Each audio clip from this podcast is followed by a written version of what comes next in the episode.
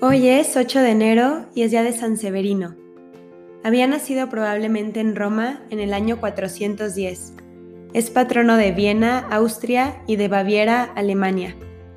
A nadie decía que era de Roma, la capital del mundo en ese entonces, ni que provenía de una familia noble y rica, pero su perfecto modo de hablar el latín, sus exquisitos modales y su trato finísimo lo decían. San Severino tenía el don de profecía y el don de consejo. Se fue a misionar en las orillas del río Danubio en Austria y anunció a los ciudadanos de Austria que si no dejaban sus vicios y no se dedicaban a rezar más y a hacer sacrificios, iban a sufrir un gran castigo.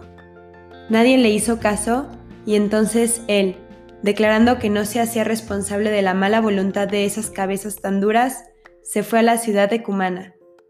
Pocos días después llegaron los terribles hunos, bárbaros de Hungría, y destruyeron totalmente la ciudad de Austria y mataron a casi todos sus habitantes. En Cumana, el santo anunció que esa ciudad también iba a recibir castigos si la gente no se convertía.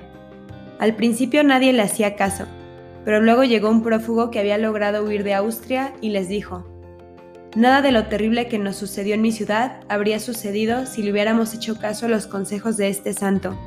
Él quiso liberarnos, pero nosotros no quisimos dejarnos ayudar.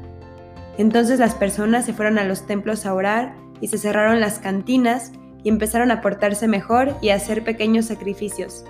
Y cuando ya los bárbaros estaban llegando, un tremendo terremoto los hizo salir huyendo, y no entraron a destruir la ciudad. En Fabiana, una ciudad que quedaba junto al Danubio, había mucha carencia porque la nieve no dejaba llegar barcos con comestibles. San Severino amenazó con castigos del cielo a los que habían guardado alimentos en gran cantidad si no los repartían. Ellos le hicieron caso y los repartieron. Entonces el santo, acompañado de mucho pueblo, se puso a orar y el hielo del río Danubio se derritió y llegaron barcos con provisiones. Su discípulo preferido, Bonoso, sufría mucho de un mal de ojos San Severino curaba milagrosamente a muchos enfermos, pero a su discípulo no lo quiso curar porque le decía, enfermo puedes llegar a ser santo, pero si estás muy sano te vas a perder. Y por 40 años sufrió Bonoso su enfermedad, pero llegó a un buen grado de santidad. El santo iba repitiendo por todas partes aquella frase de la Biblia que aparece en Romanos 2. Para los que hacen el bien, habrá gloria, honor y paz, pero para los que hacen el mal, la tristeza y castigos vendrán. Y anunciaba que no es cierto lo que se imaginan muchos pecadores.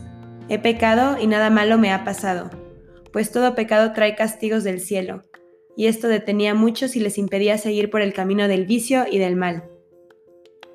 San Severino era muy inclinado por temperamento a vivir retirado rezando y por eso durante 30 años fue fundando monasterios, pero las inspiraciones del cielo le mandaban irse a las multitudes a predicar penitencia y conversión.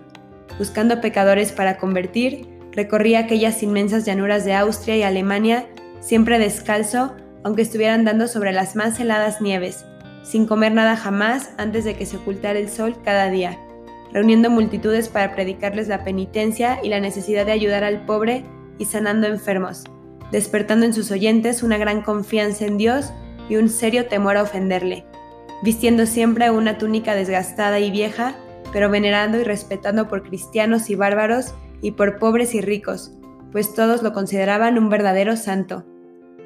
Giboldo, rey de los bárbaros alemanos, pensaba destruir la ciudad de Batavia.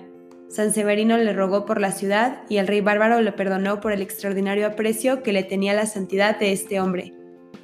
En otra ciudad, predicó la necesidad de hacer penitencia, la gente dijo que en vez de enseñarles a hacer penitencia, les ayudara a comerciar con otras ciudades. Él les respondió, ¿para qué comerciar si esta ciudad se va a convertir en un desierto a causa de la maldad de sus habitantes? Y se alejó de la ciudad.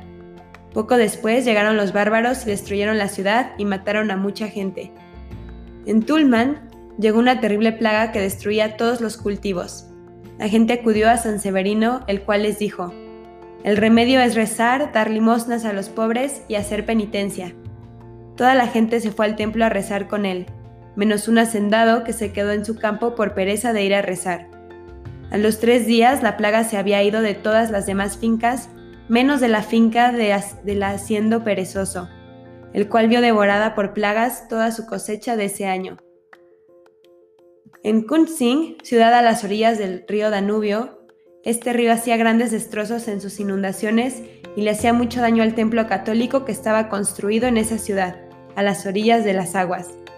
San Severino llegó, colocó una gran cruz en la puerta de la iglesia y dijo al Danubio, No te dejará mi Señor Jesucristo que pases del sitio donde está su Santa Cruz. El río obedeció siempre y ya nunca pasaron sus crecientes del lugar donde estaba la cruz puesta por el santo.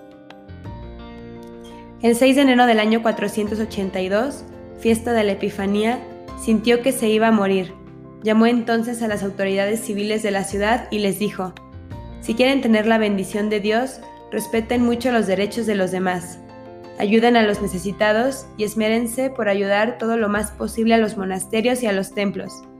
Y pronunciando la última frase del Salmo 150, todo ser que tiene vida alabe al Señor, murió. A los seis años fueron a sacar sus restos y lo encontraron incorrupto, como si estuviera recién enterrado. Al levantarle los párpados vieron que sus bellos ojos azules brillaban como si apenas estuviera dormido. Sus restos han sido venerados por muchos siglos en Nápoles. En Austria todavía se conserva en uno de los conventos fundados por él la celda donde el santo pasaba horas y horas rezando por la conversión de los pecadores y la paz del mundo. Señor Jesús, que no nos suceda nunca ser castigados por la justicia divina como aquellos pueblos que no quisieron escuchar la invitación de San Severino a convertirse. Recuérdanos la frase del Salmo 94. Hoy si escuchan la voz de Dios, no endurezcan su corazón.